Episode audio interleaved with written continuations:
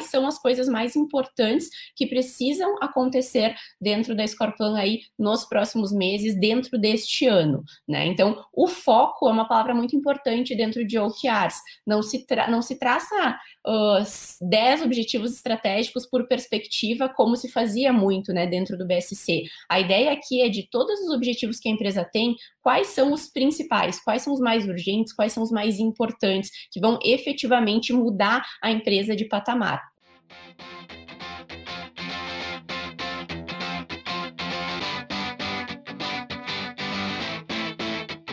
Fique agora com mais um episódio do Beancast, um podcast de entrevistas da BI Machine, onde falamos de inovação e tecnologias na área de analytics com quem mais entende do assunto. Meu nome é Arthur Abel e hoje vamos mostrar um pouquinho do nosso webinar gravado com a Ana Tese, CEO da BI Machine, e a Gabriela Vargas, gerente comercial da Scorplan.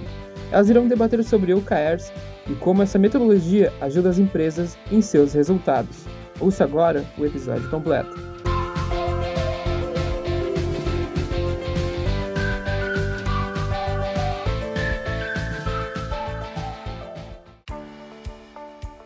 Boa tarde, tudo bem? Uma grande satisfação. Meu nome é Ana, sou CEO aqui da BI Machine. Uma grande satisfação estar hoje ao lado da Gabi, né, da Gabriela, nossa parceira aqui da Plan, falando de um assunto aí super interessante que até então nós não havíamos abordado aqui para o nosso público. Gabi, uma grande satisfação te ter hoje à tarde aqui conosco. Tudo bem contigo? Oi, Ana. Oi, pessoal. Boa tarde. Tudo bem comigo? Sim, muita satisfação nossa também estar participando aqui, né, através do canal do pessoal da BI Machine, nossos parceiros, falando sobre um tema que sim é muito importante, é um tema que está muito em alta aí, então acho que tem a agregar bastante a quem estiver aqui conosco acompanhando. Então, agradecer o convite, né, e espero que seja um, um, um, espaço aí, né, um momento, uma horinha que vocês consigam absorver bastante coisa e que a gente consiga agregar aí aos, as metodologias, né, de planejamento estratégico aí das empresas de vocês que estão nos acompanhando. Sem dúvida, sem dúvida. Eu até brinquei com a Gabi, né, quando a gente definiu o tema, né, eu, eu brinquei e disse assim, aqui na BI Machine a gente até come tem uma iniciativa, né, de OKRs que a gente vai comentar lá no final. E eu até quando eu fui checar a apresentação dela, eu até fui checar para ver se a gente estava realmente no caminho certo, se era isso, porque é uma nova metodologia e sem dúvidas a gente tem uma infinidade de dúvidas e que a Gabi, né, e todo o time aqui da Score Plan vai estar nos ajudando hoje para estar tá esclarecendo. Já gostaria de deixar o convite, né, Gabi, para nossa audiência, para já ir colocando uh, qual empresa que está assistindo, se está representando um setor específico ou área de negócio, se puderes ir comentando, que assim a gente consegue também estar tá direcionando também e trazendo alguns exemplos para vocês. A gente programou que no final das perguntas, né, Gabi, a gente vai estar tá respondendo lá no final mas vocês ficam super à vontade para já ir colocando no chat os seus comentários, as dúvidas que vocês têm durante a apresentação. Eventualmente, se a gente conseguir, a gente já encaixa, senão a gente vai deixar para estar tá respondendo lá no final. Mas sem mais delongas, né, eu vou passar a palavra para minha amiga Gabi para que ela possa começar, né, esse bate-papo. Afinal, ela que domina tudo sobre o assunto e eu tô aqui mais para aprender com vocês, né, aprender junto com vocês sobre este tema. Gabi, por favor. Show de bola, vamos lá. Só reforçando o que a Ana falou também, pessoal, quem de repente já conhece a metodologia, já trabalhou, já trabalha, né, com essa metodologia também, com esse framework aí dentro das suas empresas, já ouviu falar, deixa aqui nos comentários pra gente também um pouquinho da sua experiência, né, como é que funciona, se funciona, quais são as dificuldades, que dentro do possível a gente vai estar tá, uh, tentando responder todo mundo para que também fique algo bem dinâmico. Então eu vou compartilhar minha tela aqui com vocês. Acredito que vocês já estejam visualizando.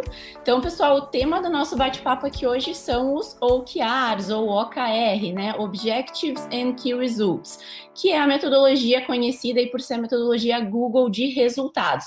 E no decorrer da apresentação aí vocês vão entender o porquê. Deixa eu começar me apresentando rapidamente. Então, meu nome é Gabriela Vargas, uh, eu sou, a minha graduação é na área de administração de empresas, né? E eu sou pós-graduanda também em liderança, inovação e gestão 4.0 pela PUC. Uh, em gestão 4.0 se fala muito, inclusive, sobre as metodologias ágeis, né? A qual OKR se encaixa, né? Perfeitamente. Eu sou gerente comercial da Scoreplan, eu tenho mais de 10 anos aí de experiência em tecnologia, né, aplicada a negócio, então softwares que vêm aí para realmente ajudar o dia a dia dos empresários e dos profissionais frente aos seus negócios.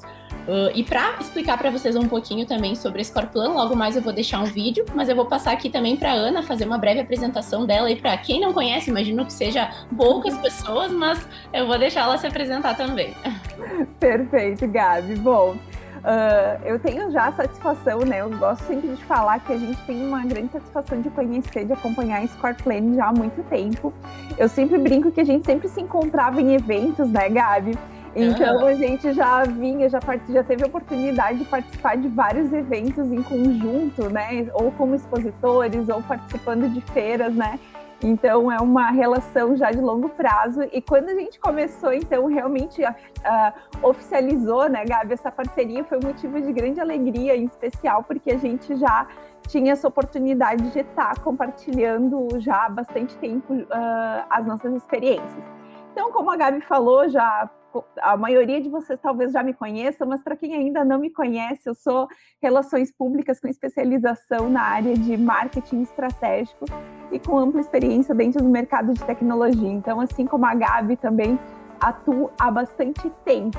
Sou gestora, né? Estou gestora de marketing aqui da BI Machine, atuo como mentora ativa da Distrito for Startups. Quem ainda não conhece, convido aí a estar acompanhando a Distrito, que é o principal hub de inovação brasileiro.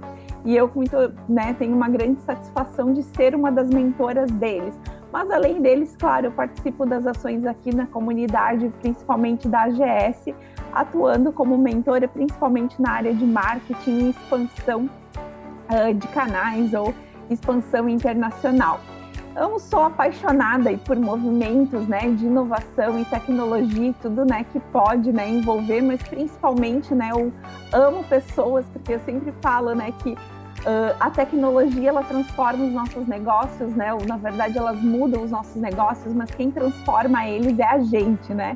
Então eu amo, gosto muito de pessoas e dessa relação. Acho que até por isso que foi né, a minha escolha profissional na hora de escolher. Então, Gabi, por favor. Ótimo, a gente uh, muito parecida nesse sentido. Eu também sou apaixonada aí por, uh, por vendas, por pessoas, por comunicação de uma forma geral, né? Marketing também é, é, uma área que me fascina muito, então viagens também, né? Nem se fala de inovação. Exato. Bem bacana.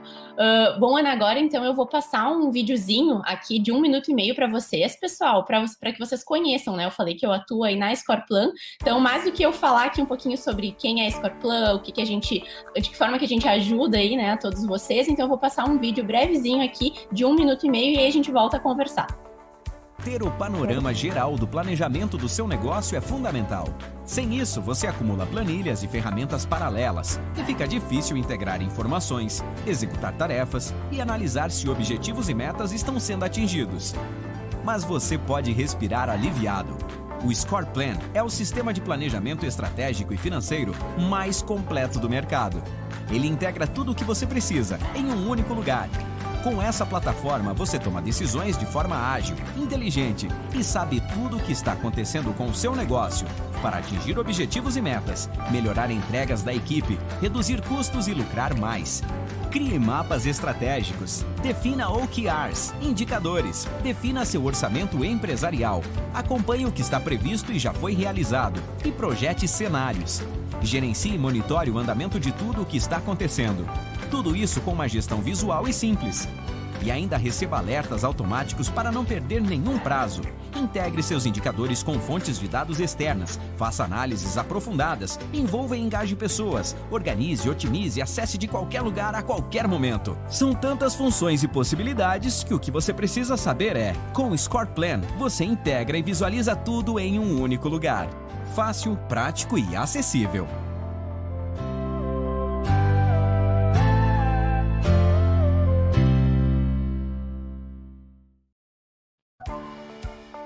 Ótimo.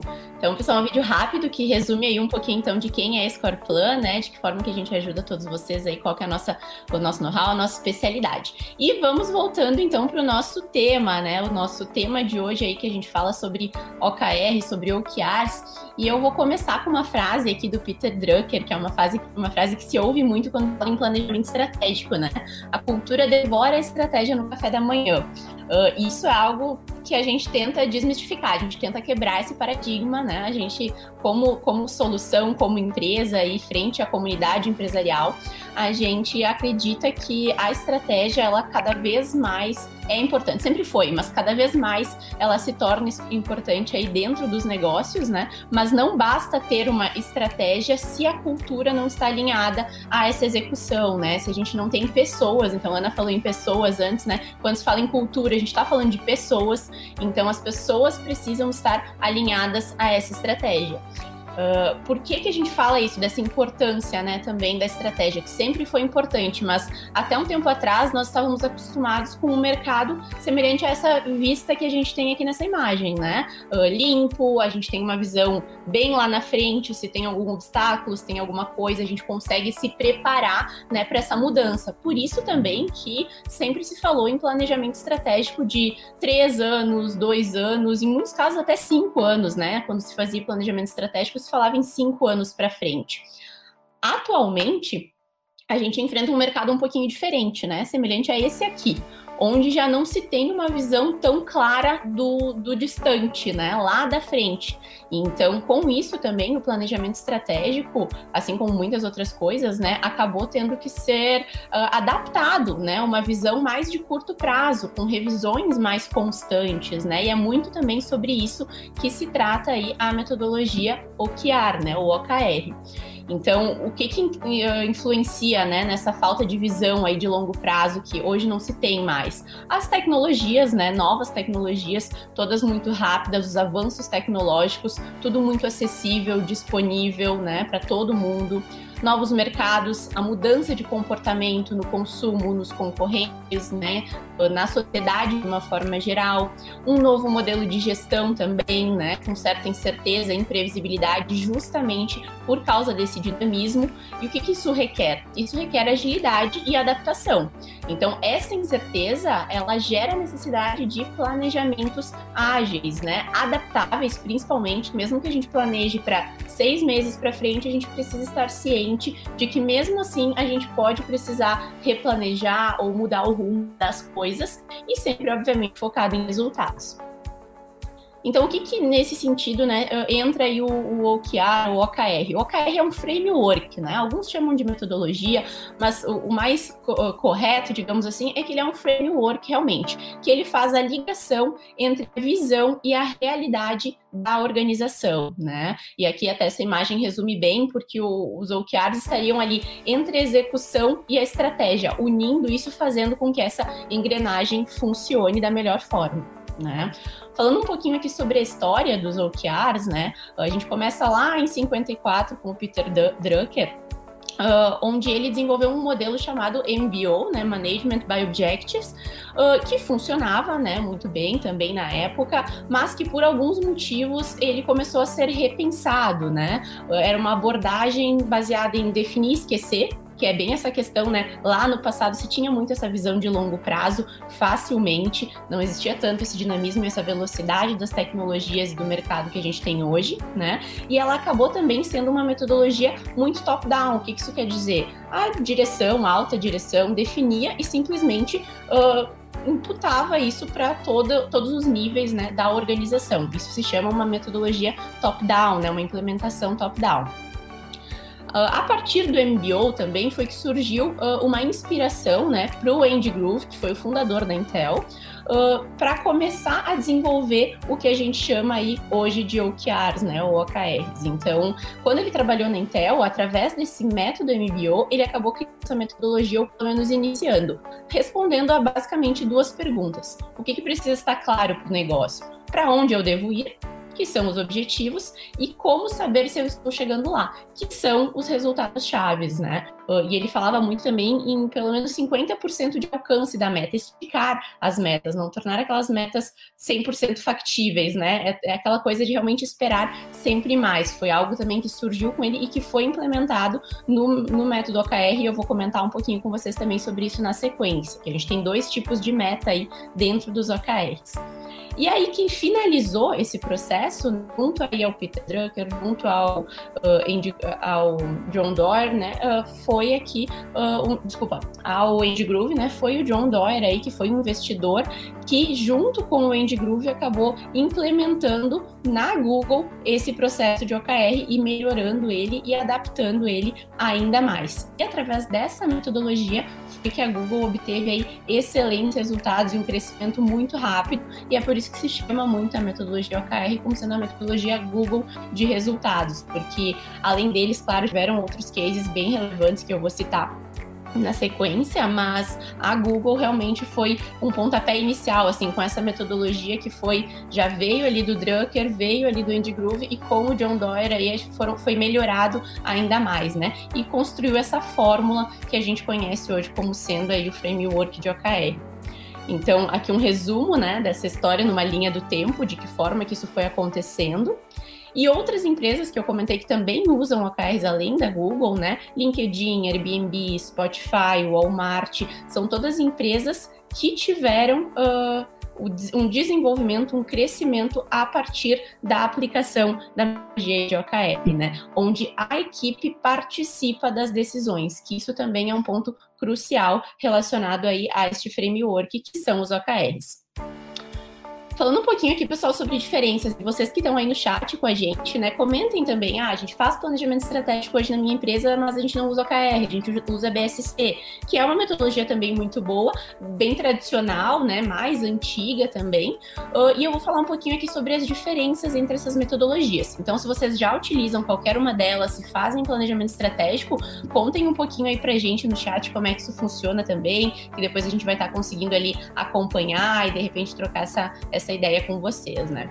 Então, falando em diferenças, OKR e BSC, ambas essas sistemáticas, elas visam né, o alcance de resultados, obviamente. Uma das maiores diferenças entre esses dois frameworks, ou entre essas duas metodologias, é a cadência com que são definidos os objetivos estratégicos. Aquilo que eu comentei com vocês ali anteriormente. No BSC se falava muito em dois anos, três anos, cinco anos para frente, e se tra traçavam esses objetivos estratégicos a partir aí das uh, perspectivas do BSC quando se fala em OKR, a gente fala hoje em uh, períodos muito mais curtos, né? A gente adota cadências mais frequentes, ciclos mais curtos, tanto de definição do planejamento estratégico quanto de revisão desse planejamento estratégico, né? A gente trouxe o horizonte aí um pouquinho mais para perto do que se tratava aí geralmente no Balanced Scorecard aí, que é o BSC, né? E esses OKRs trazem muito também a flexibilidade uh, para que as equipes possam ajustar a rota muitas vezes no decorrer do caminho. Então, mesmo sendo um período mais curto, ciclos mais constantes e mais menos espaçados, né? Uh, a gente, mesmo assim, é necessário ter a possibilidade de flexibilizar, de mudar a rota, mudar o caminho, definir novas metas, né? Então, tudo isso também é algo que OKR traz, né, na, na veia aí dessa, dessa metodologia. Uh, todos os objetivos, então, uh, no BSC partem de quatro perspectivas, né? Perspectiva financeira, clientes, processos internos e aprendizado e crescimento, nessa uh, estrutura mesmo, né? E cada perspectiva gerava um conjunto aí de objetivos e metas da empresa para o próximo período, né? Que podia ser um ano, dois anos, como eu comentei.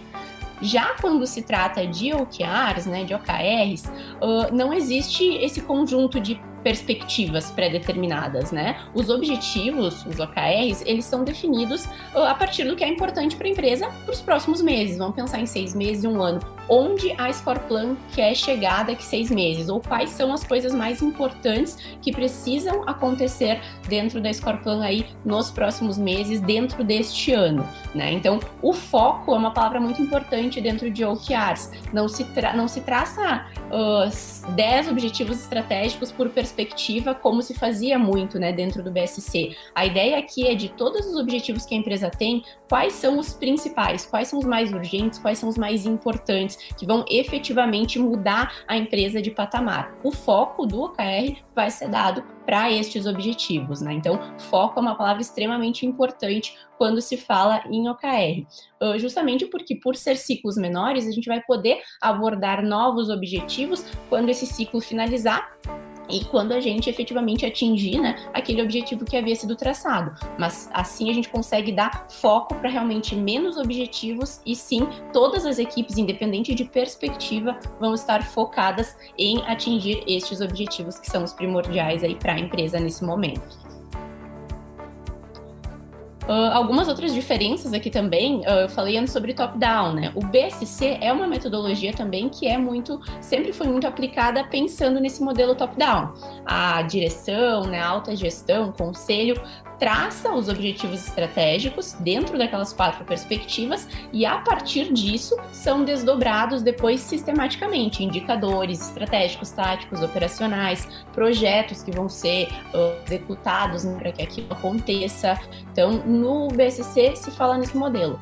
Nos objetivos e uh, resultados chaves, né, nos OKRs, ele é um método desenhado para ele não ser apenas top-down, ele é também bottom-up, que chama, né, que a gente fala da base ao topo também, não só do topo para a base.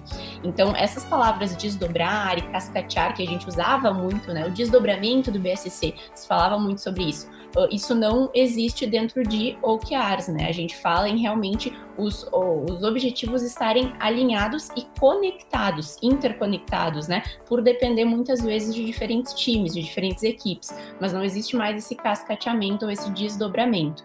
Então, essas são as principais diferenças, né? De uma forma geral, OKR é mais simples e objetivo, enquanto o BSC é um pouco mais abrangente e um pouco mais complexo. Não existe um método que seja melhor ou um método que seja mais correto, né? Ambos funcionam muito bem, ambos são metodologias que, inclusive, o Scoreplan, né, como ferramenta de tecnologia aí, ambos uh, o Scoreplan atende, né, uh, para para que nossos clientes possam escolher realmente a metodologia que mais funciona para cada uma de suas empresas. Então, o importante é isso, o importante é o que funciona para cada um, não existe aqui certo e errado, né? O BSC também, ele é mais abrangente para determinar objetivos de uma forma geral, mas ainda assim desdobrada naquelas quatro perspectivas que a gente comentou, e ele cria um resumo também por meio desse mapa estratégico que norteia a organização. O, o OKR acaba que ele é focado focado em áreas mais específicas, mas ele envolve todo o time justamente pelas, por essa interdependência que se tem hoje, né? Se eu tenho um objetivo estratégico vou, focado na minha área de suporte, eu sei que eu vou precisar também de um apoio da área administrativa, de um apoio da área comercial. Então, mais de um time acaba se envolvendo na resolução de um determinado problema ou no atingimento de um determinado objetivo. Então, existe essa conexão, né? E não aquele desdobramento. Uh, e o ciclo do OKR, como eu comentei bastante também, ele é mais curto. Então, de uma forma geral, essas seriam as principais diferenças, né? E o que são os OKRs, né? A gente falou, o OKR como um todo é um framework, mas os OKRs, eles são os objetivos e os seus resultados chaves relacionados. Uh, esse OKR, né, é o que vai ajudar, como eu disse, a empresa a determinar o foco para aquilo que é prioritário num curto espaço de tempo para aquela organização. E alguns pontos importantes na hora de traçar esses objetivos, né, uh, chaves aí. Uh, eles devem ser transparentes, então aquela coisa de BSC, o pessoal tático, operacional não visualiza os objetivos estratégicos, isso se, existe ainda no BSC. Quando se fala em OKR, isso vai um pouco contra a metodologia. Por quê? Porque a ideia é que seja visível para todo mundo, né? Tem pesquisas que dizem aí que hoje em grandes empresas 95% das pessoas não sabem quais são os objetivos da empresa. E se eu não sei onde a empresa quer chegar, como é que eu sei qual é o meu a minha importância, né, a importância do meu trabalho para que esse objetivo aconteça, né? Se a empresa, se eu não sei onde a empresa quer chegar, consequentemente eu não sei o porquê de eu estar fazendo o meu trabalho, né? O quanto isso está ajudando a empresa a crescer e a atingir aquilo que foi uh, traçado. Então, quando se fala em OKR, uh, não existe isso de cima para baixo, né, de baixo para cima, uh, é transparente. Todo mundo enxerga sim os objetivos que são mais de caráter de equipe, os que são de caráter organizacional e os que são de caráter individual também. Mas todos estão conectados e eu consigo saber como o meu objetivo individual uh, interfere né, no atingimento de um objetivo chave para a minha empresa. Então, essa é a ideia realmente para que todos trabalhem em função aí dos mesmos resultados. Então, de uma forma resumida, né, isso são os OKRs, né, os objetivos resultados chaves. E como é que se define, né, esses Objective Key Results aí, que são esses objetivos resultados chaves? A gente precisa entender para onde nós precisamos ir, né, que são os objetivos. Então, para onde nós vamos? É, são os objetivos. O Key Result é o que nos vai dizer como saberemos se estamos chegando lá, né? Como a gente sabe se chegou lá. Quando a gente atingir aquilo, como é que eu sei se eu atingi esse objetivo ou não? A partir de um resultado chave que é o que vai me dizer se eu cheguei lá ou não, né? E as iniciativas são aquilo que a gente vai fazer para chegar lá. Então, são esses três elementos que formam hoje o framework, né, de OKR. E eu falei muito em foco aqui, mas existem outras palavrinhas-chave aqui que são bem importantes quando se fala em OKR. Eu falei sobre elas também, mas não destaquei, né? Então aqui seriam estas quatro: foco, né? Que é realmente priorizar aquilo que é de extrema importância e deve ser atendido antes, deve ser atingido antes, né, para a empresa. O alinhamento, todo mundo está no mesmo ônibus, né? Todo mundo tem a mesma visão de o que queremos, né, para esse próximo X período de tempo aí que a gente definiu, seis meses, no, mais, no máximo aí um ano, né? A transparência, então deixe o seu objetivo claro, deixe ele visível para que os seus colaboradores, todos os profissionais envolvidos aí na empresa saibam onde a gente quer chegar e de que forma que a gente vai chegar e alongar as metas para justamente buscar resultados inovadores. O que, que é esse alongar metas, pessoal? Eu comentei com vocês ali atrás e eu falei que ia estar tá explicando um pouquinho melhor, né? Uh, quando se fala em OKR, a gente tem dois tipos de meta roof shot e moonshot. O que, que, são esses dois tipos de meta? Roof shot são as metas que a gente costuma trabalhar por padrão, né? Que são aquelas metas que são factíveis. Elas são difíceis de ser atingidas, mas elas são realizáveis, né? E, geralmente elas se referem a melhorar um processo, atingir, né, resultados aí que se esperam. Então, elas vão para essa linha. Moonshot, como a própria tradução já nos diria aí, né, seria chutar na lua, elas falam em metas esticadas, que é o que a gente pensa em mudanças realmente disruptivas, coisas que parecem inalcançáveis. Então, quando se fala em OKR, o Andy Groove falava muito isso, a gente tem que traçar metas que realmente sejam quase que impossíveis de ser atingidas, talvez até impossíveis, porque mesmo que a gente atinja 50% disso, a gente vai estar se sobressaindo, a gente vai estar gerando mudanças disruptivas, né? A gente vai estar mexendo com uh, o momento atual da organização, né? A gente vai estar gerando alguma mudança uh, importante, relevante, né? Diferente de metas que a gente já traça pensando ali em só melhorar um processo, não necessariamente uh, transmutar aí, né? Ir de um momento A para um momento B a partir partir de uma, de uma meta que foi traçada pensando realmente em gerar essa disrupção. Então, esses são os dois tipos de meta que a gente fala dentro aí de OKR. Ana, antes de eu começar, de eu continuar, aliás, né, me conta Por um pouquinho. Favor.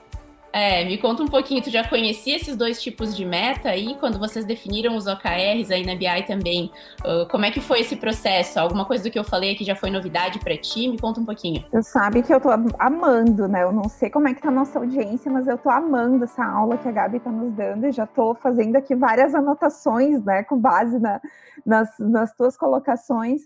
Mas, uh, sim, a gente sempre define, né? Quando a gente pensa em definir uma meta, a gente sempre faz aquela meta, né?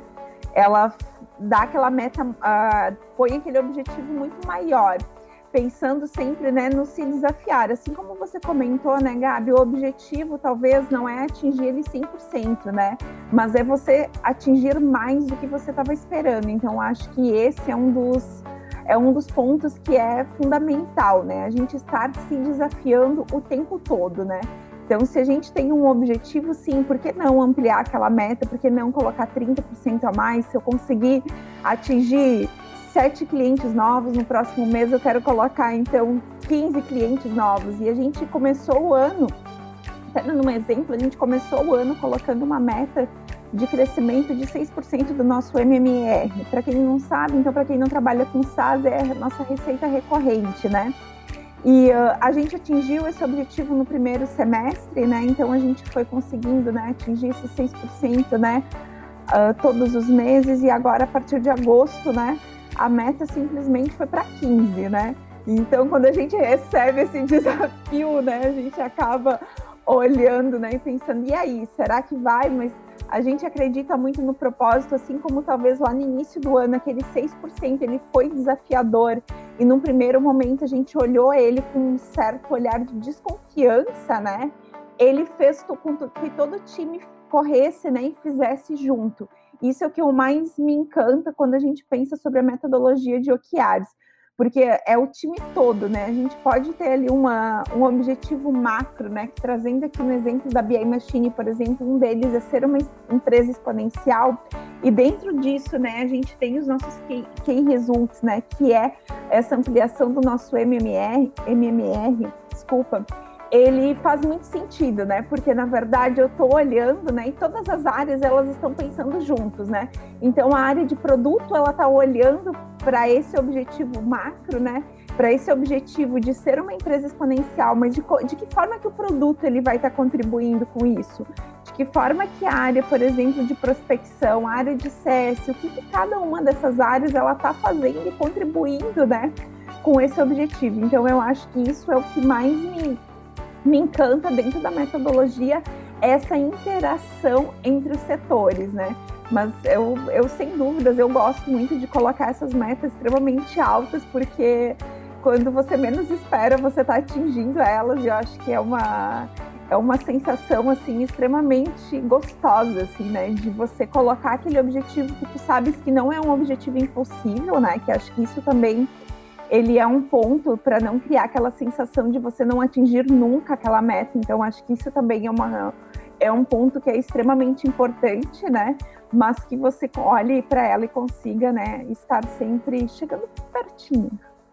Exatamente. É uma mudança, né, de mindset aí. A gente está acostumado a pensar em atingir a meta, mas uma meta que está ali, que é uma melhoria, mas é passos lentos, digamos assim, buscando um crescimento lá na frente, né? É, é, mudar um pouco isso e pensar que se a gente traçar uma meta que é mais desafiadora, que daqui a pouco, numa, no primeiro momento, ela pareça realmente impossível de ser atingida, mas quando a gente chegar lá muito próximo dela e a gente vê que a gente atingiu, de repente, 80% de algo Exato. que era impossível, o gosto disso tem que ser tão bom quanto o atingir 100% daquilo que a gente já vinha fazendo com Exato uma pequena margem aí de crescimento, né? Então é bem disso que trata a metodologia, é bem, é bem bacana, é uma mudança de, de mindset, assim, mas, mas faz muito sentido, né, quando aplicado. E essa conexão, né, Gabi, quando a gente vai conectando outros setores dentro da empresa, que talvez num primeiro momento, eu lembro que quando a gente começou a falar aqui na BI Machine foi em 2019, a gente começou a falar sobre. E eu uhum. me lembro que nas primeiras reuniões era até um pouco estranho, porque na verdade você como assim, né? Era a pergunta assim do, do desenvolvimento, né? Por exemplo, o que, que eu vou fazer para atingir isso? Uhum. Ou o que, que eu vou fazer, por exemplo, um dos nossos um dos nossos key results é, por exemplo, estar presente em cinco países, né? Daí você começa a pensar assim, tá, mas o que, que eu vou fazer o desenvolvimento, né?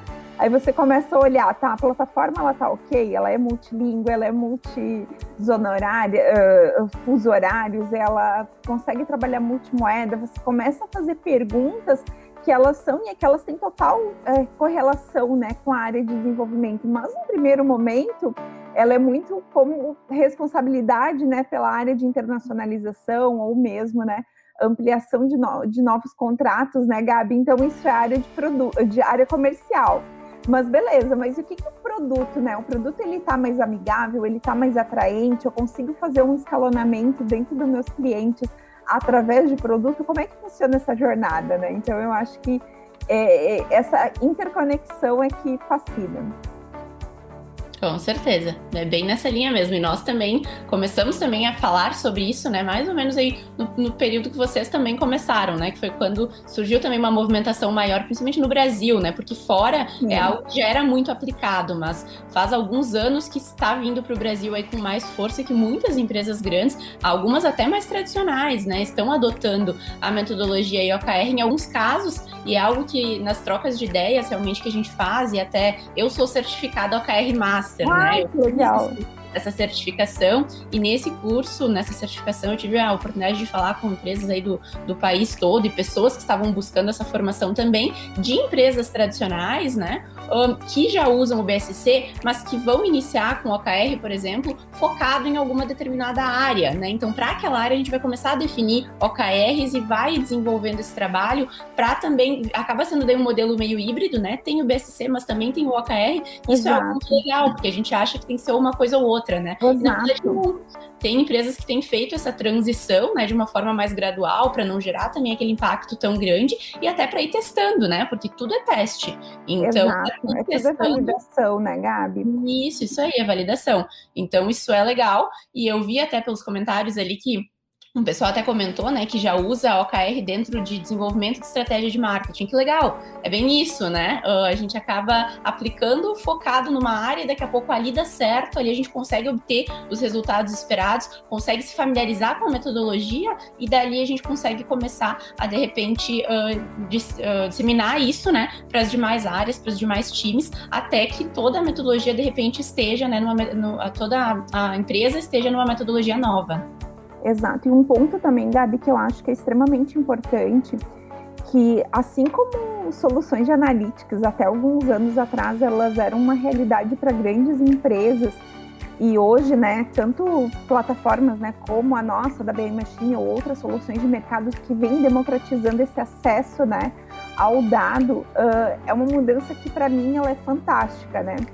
E, uh, e, acho que os OKRs é mais ou menos a mesma coisa, né? Até então, né, a gente, claro, a gente traz cases, né, que são mais conhecidos, né, de grandes empresas que adotam a metodologia e vêm utilizando ela dentro dos seus processos. Mas é importantíssimo a gente falar também sobre que ela não é uma metodologia que ela deve ser aplicada somente para grandes negócios, né? Ela pode ser aplicada para qualquer perfil e para qualquer tamanho de empresa que ela pode ser 100% adaptável.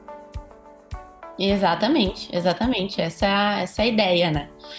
E vamos continuar aqui, tu, tu Vamos, vamos continuar, porque eu estou tendo várias perguntas aqui. eu já estava quase fazendo comentário, da, já falando sobre a pergunta do Gabriel, da Soraya, mas a gente vai deixar para responder daqui a pouquinho. A Gabi vai terminar a apresentação dela e mais alguns minutinhos a gente vai estar tá respondendo aqui as perguntas de vocês e podem ir colocando aqui nos comentários. Por favor, Gabi. Vamos lá, até tu comentou uma outra coisa, Ana, que vai estar tá aqui nesses próximos slides, né? E eu vou fazer esse gancho aí também. Mas vamos Ótimo. lá, falando em alinhamento, né? Eu falei sobre top-down, bottom-up acaba que essa imagenzinha que ela mostra, né, isso de uma forma mais visual, uh, que seria os níveis, né? Uh, quando a gente fala em OKR, a gente não fala mais na ideia de desdobrar, né? Mas ainda existem níveis. Tem OKRs que são de nível organizacional, tem OKRs que são nível departamental, tem OKRs que são níveis do time, né? Uma equipe, um time especificamente, e tem os OKRs de nível uh, individual. Todos esses OKRs não é uma questão de, de, desdobramento, né? Pode ser que eu tenha um OKR individual lá, que é só para aquele time específico, ele não tem relação com nenhuma outra coisa inicialmente, mas é um objetivo que precisa ser atingido. Então, o OKR, ele não necessariamente precisa ser organizacional, ele pode estar incluído em algum, em algum desses níveis aqui que a gente comentou, mas claro que ele precisa ter esse alinhamento, né, em relação aí àquilo que a empresa espera, aquilo que uh, está traçado, né, como objetivos aí principais de foco maior aí uh, dentro da organização. E na prática, é, é, uma dúvida que surge muito, né? Como é que eu traço um, obje um, um objetivo-chave, né? Um OKR. Uh, e aí, por isso que eu faço, fiz o gancho com o que tu falou antes, Ana. Tu, quando tu falou o primeiro objetivo aí que a BI Machine de, uh, definiu, né?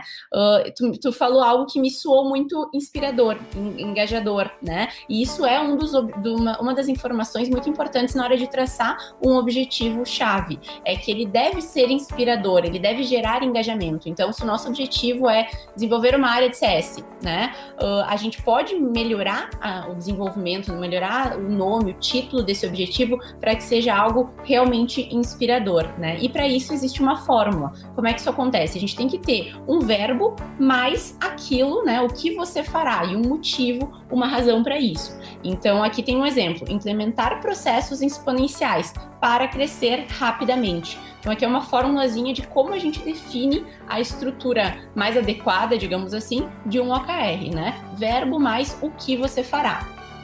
Quando a gente define o que result para esse objetivo, ele deve ser mensurável e ambicioso, mas não impossível, aquilo que a gente comentou também, né? Então, qual que é a fórmula? Um substantivo mais o que você irá acompanhar e sempre a gente tem que ter um de X para Y. Então, ao invés de simplesmente traçar uma meta, esse ano a gente vai faturar uh, 10 milhões. Ok, mas quanto a gente fatura hoje? De quanto para quanto eu tenho que ir, né? Qual que é esse, esse caminho que eu tenho para percorrer? Então, OKR fala muito sobre ter esse DX para Y. Exemplo na prática aqui, aumento do NPS, né, a pontuação de satisfação aí, de 70 para 80. Então, se tem nesse momento muita clareza de onde estamos e de onde temos que chegar. Hoje estamos em 70, temos que chegar a 80 nesse Key Result. Para quê? Para atingir aquele aquele meu determinado objetivo-chave que foi uh, definido, né? Com o qual esse Key Result é o que vai nos dizer se estamos ou não atingindo o objetivo. Então, na prática aqui, crescer nossa base de usuários no Brasil para ser o maior software do país. É inspirador, né? É engajador esse objetivo. Poderia ser simplesmente uh, crescer nossa base de usuários, né? Poderia ser simplesmente ganhar X clientes. Não, crescer nossa base de usuários para ser o maior software do país ou para ser referência no assunto X, né? No produto Y. Então, a ideia é que realmente o objetivo, como ele vai ser visualizado por toda a organização e vão, vai ter sim esse alinhamento com vários outros OKRs também, né? Dentro daquele framework, é importante que todo mundo tenha essa inspiração, né? Esse porquê. Uh, e os key results, então, para atingir esse objetivo aqui do exemplo: aumento da base de 200 mil para 400 mil usuários, aumento da retenção de usuários de 50% para 70% e aumento do NPS de 70% para 85%. Então, os key results, pessoal, eles têm que ser mensuráveis tá? O objetivo não, o objetivo ele pode ser inspiracional, né? É onde a gente quer chegar, mas ele não precisa ser mensurável. Já o que o result, sim, ele tem que ser mensurável. E não é regra, mas é dica, né? De sempre ter esse DX para Y. Vocês veem que é uma mudança pequena, mas que também lendo aqui esses key results, nós mesmos já temos uma ideia de onde essa empresa do exemplo, por exemplo, está uh, agora, né? A gente tem esse momento atual qual é a base atual desse cara? 200 mil usuários. Qual que é a retenção de usuários dele? 50%. Qual que é o NPS atual dele? 70%. Onde a gente quer chegar? Em 400 mil usuários, em 70% de retenção. Então, fica diferente e tem toda, né, uh, faz todo um sentido em relação à metodologia a gente ter esse de onde para onde. Então, esse de X para Y na hora de definir aí os key results de vocês. Uh, e aqui é o que eu comentei, acabei antecipando a apresentação, né? Então, o objetivo ele não deve ser mensurável. Então, eu tenho um exemplo aqui: conquistar 50 novos clientes no setor automotivo. Não, não precisaria ter essa quantidade aqui, não precisa ser mensurável. Conquistar novos clientes no setor automotivo para se tornar referência nesse mercado ou nesse segmento. Isso poderia ser um objetivo, né? E aí, os key results não podem ser fechar o máximo de propostas comerciais.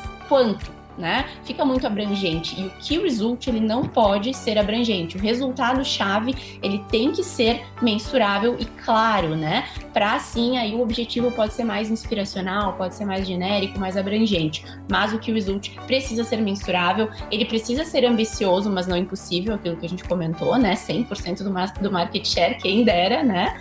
E não deve ser uma tarefa, ele tem que ser algo mensurável. E aí aqui eu já entro em tarefa, né? Que seria o fazer fazer algo.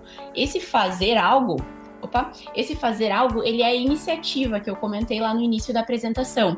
Então, a gente tem o objetivo, a gente tem o key result e a gente tem a iniciativa. Desenvolver um programa de indicação até junho. Isso é importante, né? Mas está no lugar errado aqui. Isso não é um key result. Isso não é mensurável. Eu tenho que eu desenvolver este programa de indicação até junho é uma iniciativa. Que daí eu vou ter lá toda uma, né, um 5W2H, quem tem que fazer, até quando, de que forma vai ser feito. Isso é uma iniciativa, mas isso está linkado, ou seja, essa iniciativa foi traçada para atingir determinado key result, que aí poderia ser uh, ter X indicações, né, ou uh, iniciar um projeto de indicações e ir de X indicações para tantas até tal data, né, ou não necessariamente precisa ter a data, mas tem que ter aquela ideia de ser mensurável e de ter o de para, né, de quanto para quanto. Nesse caso, que seria desenvolver um programa novo, nem que fosse de zero para X, né, mas tem que estar tá claro o momento atual aí que essa empresa se encontra em relação a isso.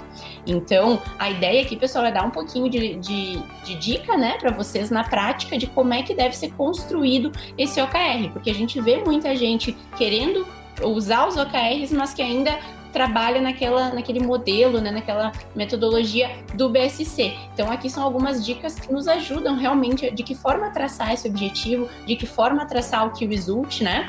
E uma das perguntas que eu vi até que surgiu, vi de relance, né, no, no chat ali, uh, é relacionado ao tempo, né? Uma coisa que não tá aqui na minha apresentação, mas aí é spoiler, né? Uh, sobre Key Results é que a gente fala em check-ins.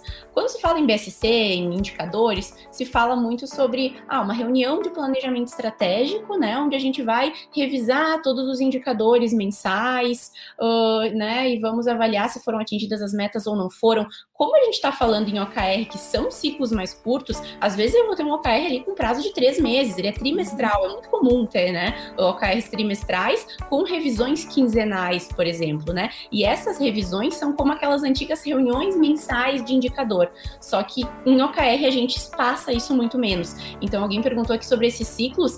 Tem casos que se aplica uh, esses check-ins, né, sendo semanais, essas reuniões e acompanhamento sendo semanais. Em outros casos podem ser quinzenais, então a cada duas semanas, né? Mensais já tá longo demais. Então pensando no, no prazo do nosso OKR, que geralmente vai ser seis meses, o ideal é seis meses, mas vai ter daqui a pouco um de um ano, né?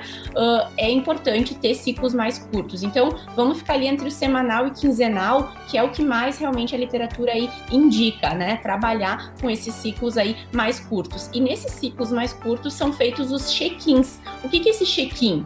É a atualização do Key Result. Então não existe mais aquela coisa do ah, tu alimentou teus indicadores desse mês, né, fulano? Uh, às vezes alimenta lá na hora da reunião, cinco minutos antes da reunião.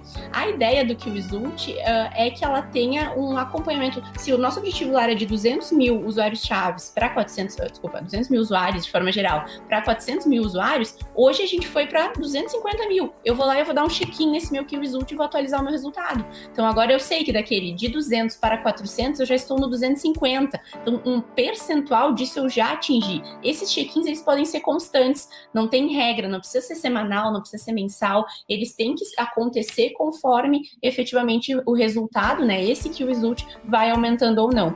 Então isso se chama check-in. Quando vocês ouvirem falar em check-in, né, dentro de OKR, é esse, é esse é o atualizar o resultado chave ali que foi traçado para o momento atual, né? Ver qual foi o, o o incremento que foi dado dentro desse OKR aí, desse objetivo-chave, nesse período que pode ser de uma semana, pode ser de duas semanas, né? Mas tem que estar tá tendo esses check-ins realmente constantes. Então, esse, outro, esse aí também é um outro termo bem utilizado aí dentro da metodologia. E de uma forma geral, pessoal, eu acho que eu passei a ideia também que não era ser muito extenso, né? Então, é dar uma ideia um pouquinho de história, né? Do porquê usar OKR, né? Do, do, do de qual foi a fundamentação teórica aí para essa metodologia, né? Onde surgiu, quem já usa, e um pouquinho também na prática de como começar a estruturar, de repente, aí o planejamento estratégico de vocês a partir desse framework aí, que são os OKRs. E aí agora eu abro espaço e convido a Ana a me ajudar nesse processo aí também de trazer algumas dúvidas de vocês para a gente estar tá debatendo.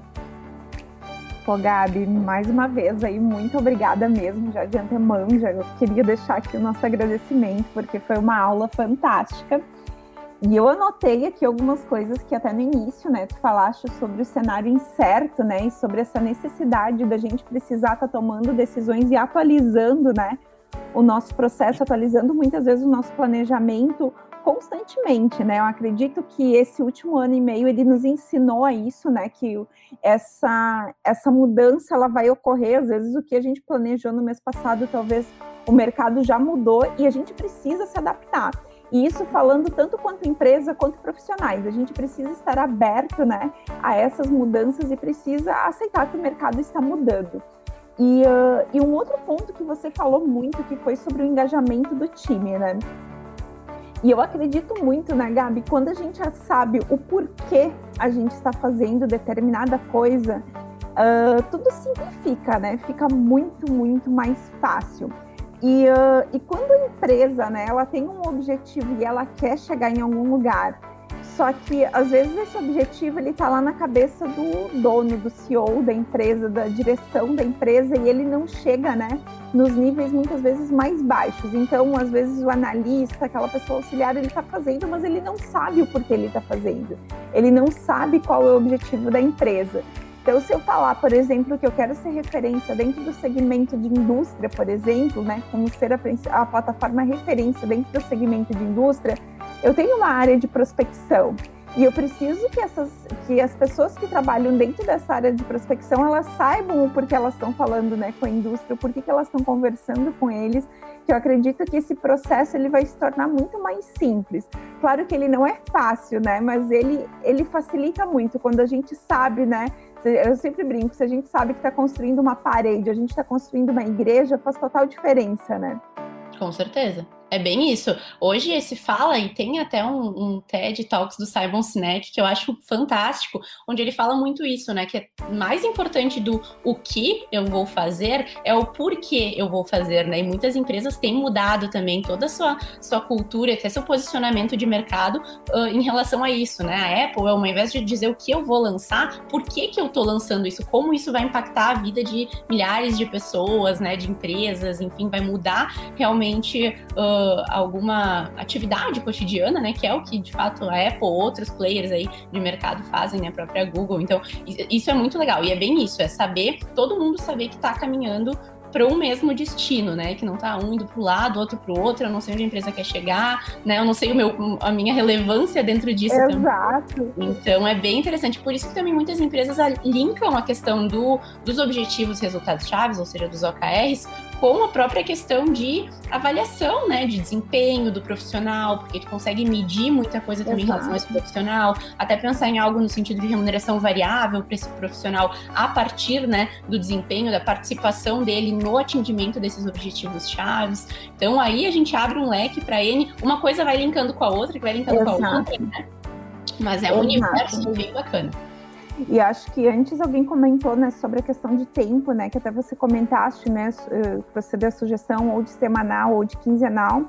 Dando o exemplo aqui da BA Machine, a gente fazia, uh, faz esse acompanhamento, né, tenta fazer ele dentro das nossas reuniões semanais, então com os nossos heads, que é onde a gente revisa. Então, na verdade, tenta focar um pouquinho mais a reunião, né? Ao invés de você falar sobre assuntos aleatórios, a gente fala realmente sobre quais são os objetivos da empresa.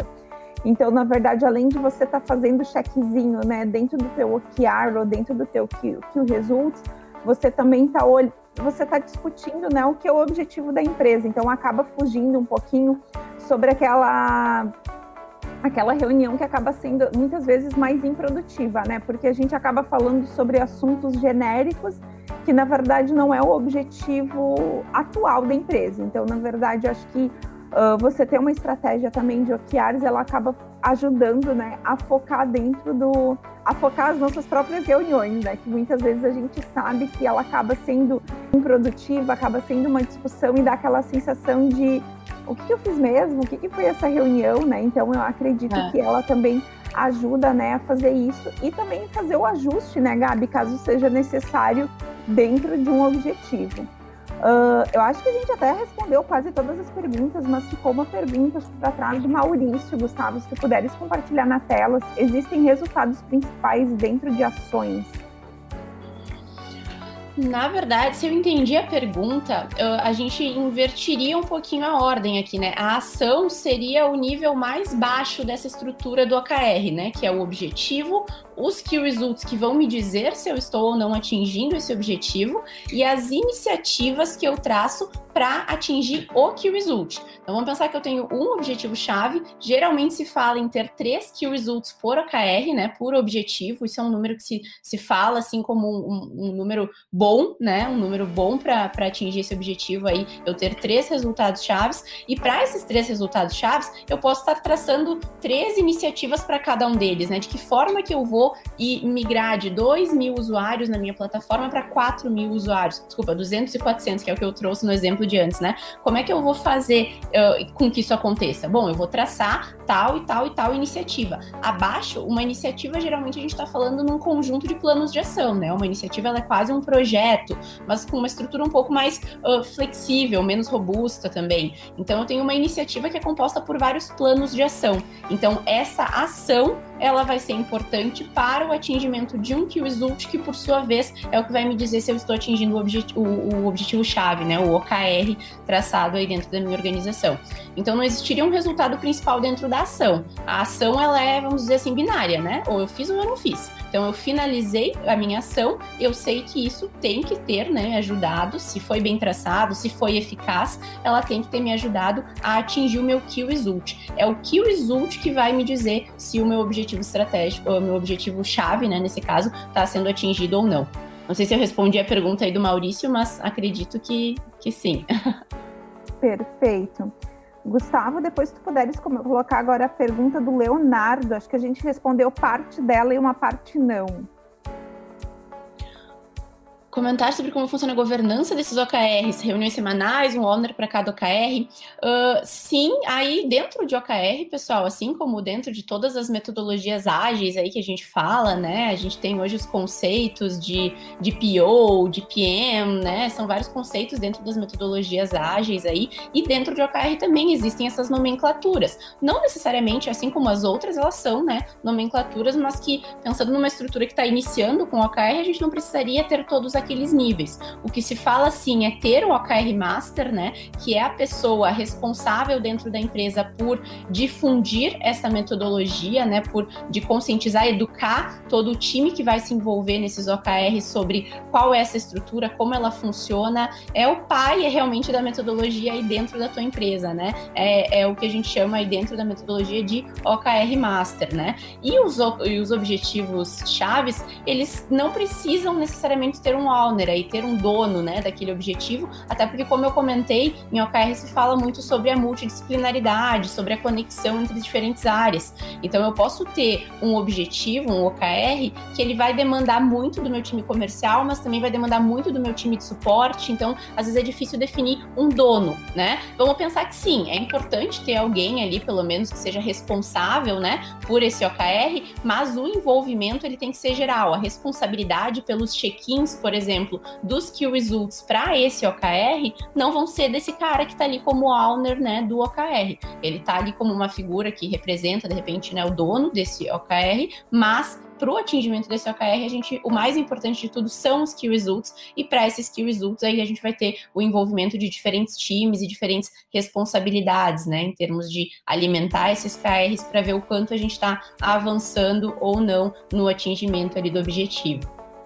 E as reuniões, sim, semanais seria o ideal, como a Ana comentou, né? O que eles vêm fazendo na BI Machine é algo que funciona muito bem, porque aí tu tem mais tempo de reação, se mudou alguma coisa, se aconteceu alguma coisa nesse período, a gente já consegue pivotar, né? Reseta, vai para um outro modelo. Então, a questão dos testes ali, das validações, sempre que a gente tem essa constância, né, em reuniões semanais, fica muito mais fácil uh, de, de, apontar possíveis erros, possíveis problemas no meio, no meio do caminho e mudar o curso, né? Se não, quinzenais também é algo que já está muito bom. O ideal é evitar a reunião mensal, porque aí a gente se aproxima muito da metodologia do KPI, né? A gente vai ter lá um, um indicador. Né? Aí sim, eu estou analisando o mês passado, mas já passou, né? Qual foi o impacto disso? O que, que eu vou fazer agora em cima disso, né? Beleza, vou traçar um plano de ação, mas se eu já espacei menos isso, eu já consigo tomar a decisão mais rápido, mudar o curso mais rápido, que é do que trata o OKR, né? Metodologia ágil, é res resolver, responder, pivotar de uma forma mais dinâmica. Perfeito. para encerrar, a gente tem aqui ainda uma pergunta da Soraya, que vai ser a última da tarde. Quais seriam os perfis ideais de empresas, considerando porte, segmento e áreas que mais se beneficiariam com o OKR? Olha, Soraya, na verdade, toda e qualquer empresa, né? Planejamento estratégico é algo que eu digo. É difícil até para a Scorplan, por exemplo, se posicionar daqui a pouco com um nicho de empresa específico que a gente atende, como metodologia, de, como sistema, né, ferramenta de planejamento estratégico, porque, via de regra, todos os negócios deveriam ter um planejamento estratégico, né? Estruturado, realmente, né? Documentado, isso tem que estar tá claro para todo mundo. Uh, então, não existe muito um perfil ideal. Claro que, se a gente for pensar historicamente falando, OKR é muito mais aplicado e foi, historicamente falando, muito mais aplicado por empresas de tecnologia. Então, empresas de tecnologia foi que começaram a adotar uh, esse framework, começaram a desenvolver, começaram a ter bons resultados. Mas isso não quer dizer de forma alguma que indústria, comércio, né, distribuição, enfim, não possa usar. Pelo contrário, pode e deve. Acaba que, pelas empresas de tecnologia terem muito como referência esses players, né? Google, Apple, LinkedIn, Facebook, por ter essa referência, acabaram adotando antes essa metodologia e incrementando nos seus processos, né? Mas muitas indústrias já estão também adotando isso. É, é comum também que isso parta dos times de TI, dos times de inovação, né? Uh, mas é algo que não tem restrição em termos de, de, de porte de empresa, né? De segmento. Uh, não deveria ter, mas uh, se fosse responder a tua pergunta, eu diria que muito mais empresas usam o OKR hoje são empresas de tecnologia tecnologia, mas todas poderiam se beneficiar com esse framework, né? E aí, até fazendo um gancho, Ana, se tu me permite, eu sei que é claro. a última para responder, mas o Maurício perguntou como avaliar se está ocorrendo um progresso, e o Christian também perguntou como se a Scorpio auxilia né, na implementação da metodologia. Respondendo a pergunta do Maurício, através de ferramentas aí que hoje existem no mercado, se vocês buscarem, a Scorpio não é a única, tem outras também, mas claro que eu vou puxar né, a brasa aqui para o meu assado. Ele ajuda justamente nessa medição, em acompanhar o progresso dos OKRs. Dá para fazer em Excel, em planilhas? Dá, dá para começar, dá para traçar por lá, dá. Mas esse progresso é o que fica difícil de ser acompanhado por Excel, porque tu tem lá uma iniciativa, essa iniciativa vai te ajudar a atingir o que o result, o que o result tem um resultado que vai te dizer se tu está atingindo o OKR ou não. Criar essa estrutura toda em Excel e fazer com que isso se torne dinâmico é difícil. E o dinamismo é importante em OKR, porque são reuniões semanais. Adianta eu me reunir semanalmente se eu não tenho resultado para discutir, para acompanhar? Não adianta, né? Se torna aquela reunião improdutiva que a Ana comentou. Então, se faz sim, interessante, importante, como em todas as outras áreas, ter uma ferramenta especialista te ajudando nesse sentido. E o Score Plan, ele mede automaticamente, a partir dos planos de ação, o andamento das iniciativas e a partir das iniciativas, o progresso do teu Key Result também através dos check-ins, o que vai refletir em quanto por cento hoje, neste momento, eu atingi aí do meu OKR ou não, né? Então, sim, ferramenta seria o melhor caminho para avaliar se está ocorrendo esse progresso ou não. Tem outras formas de fazer? Tem, talvez não sejam tão, tão fáceis, né? Tão mais simples e mais amigáveis. Mas existe, tem como fazer, e é muito importante acompanhar esse progresso, né?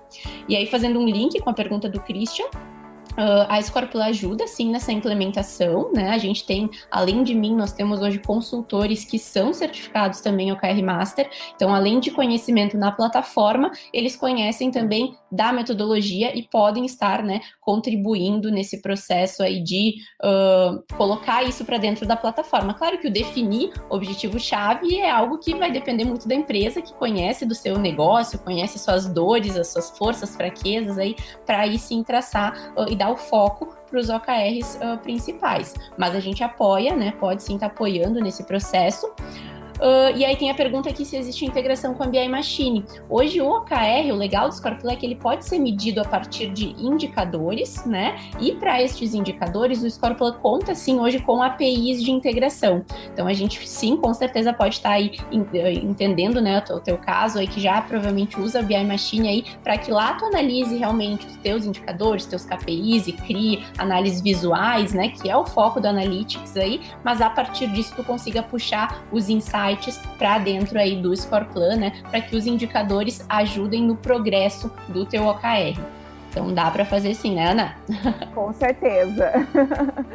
Bom, pessoal, Gabi, não tenho nem palavras para te agradecer. Foi uma grande satisfação ter tido a oportunidade de passar essa tarde aqui contigo, né, com a nossa audiência, aprendendo muito, né? Uh, bom, só tenho a agradecer, acho que tu tens mais até um convite, né, para fazer para o pessoal para ter no trial aí, para estar testando, né, a solução de vocês. Isso, Gabi. Isso aí, isso aí. Deixa eu também te agradecer, né, Ana, pelo convite. Tu, Gustavo, toda a organização aí, o pessoal da BI Machine, a gente está muito grato realmente por essa oportunidade, bem felizes com o desenvolvimento aqui do nosso, do, desse nosso webinar. E sim, para finalizar, pessoal, vocês que ficaram curiosos, instigados, que de repente já usam também a metodologia OKR ou que estão começando a usar e querem testar, né, isso dentro de uma plataforma aí que mostre esse progresso para vocês, que permita os, os check-ins, né, né, que mostre tudo isso de uma forma também toda estruturada e alinhada, todo esse, esse desdobramento aí, né, dos, dos objetivos, enfim, uh, acessem pelo QR Code que está aqui na nossa tela, uh, vai direcionar para vocês, vocês para um formulário onde vocês podem colocar os dados aí e pedir um trial, e aí uma das nossas consultoras vai estar entrando em contato com vocês para entender um pouquinho melhor, buscar alguns dados que sejam necessários ali e posteriormente estar liberando uh, um teste aí de, de 15 dias, se não me engano, acho que foi liberado liberado aí esse, esse formulário de 15 dias de teste do nosso sistema e com foco no modo de OKR mesmo. Perfeito. Bom, pessoal, mais uma vez a gente agradece aqui em nome de todo o time da BA Machine, time da Score Plan, pela oportunidade de estar compartilhando um pouquinho com vocês Uh, claro que agora devem surgir outras dúvidas, ou também para quem assistir depois a gravação, né? Que esse webinar ele vai ficar gravado, então vocês vão poder estar tá conferindo, né? Se não conseguiu acompanhar todo, ou se você está assistindo ele né, depois, não tem problema, pode estar tá entrando em contato conosco aqui, que vai ser uma grande satisfação a gente estar tá respondendo estas e outras dúvidas que podem vir a surgir. Gabi, por favor, se tu quiseres fazer encerramento. Vou sim, na verdade, eu vou só voltar a compartilhar aqui a minha tela, Ana, só porque eu tenho claro. aqui dois slidezinhos por último uh, com os contatos, né? Tu comentou Ai, sobre perfeito. contatos, então realmente eu fico aberta e uh, deixa eu passar aqui o slide. Eu fico. Aqui tem alguns, né? Meu e-mail de contato. Print, pessoal.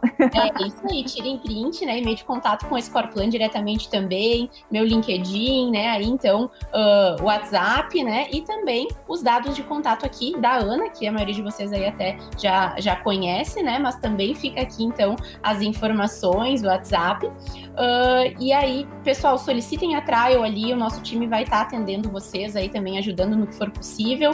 E da minha parte, hoje realmente era isso, então agradeço novamente o convite, a participação de todo mundo. Espero que alguma coisa tenha marcado, tenha agregado aí para vocês. Eu acho que isso é sempre, é sempre o ponto principal, né? Se alguma coisa deu para deu para aproveitar, é o que importa e já tornou essa nossa uma horinha aí uh, um momento importante, né? Então, obrigada de novo, pessoal. Obrigada, Ana, de novo. Obrigada, obrigada e até mesmo. Até o próximo, né?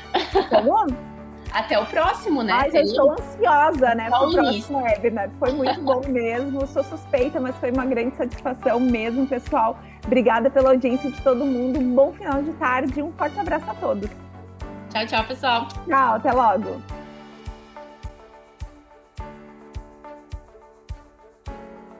Gostou deste podcast? Não esqueça de seguir a gente por aqui e compartilhar com todos os seus amigos. Isso ajuda na distribuição e trazer cada vez mais ouvintes para que eles também possam saber sobre a cultura data-driven.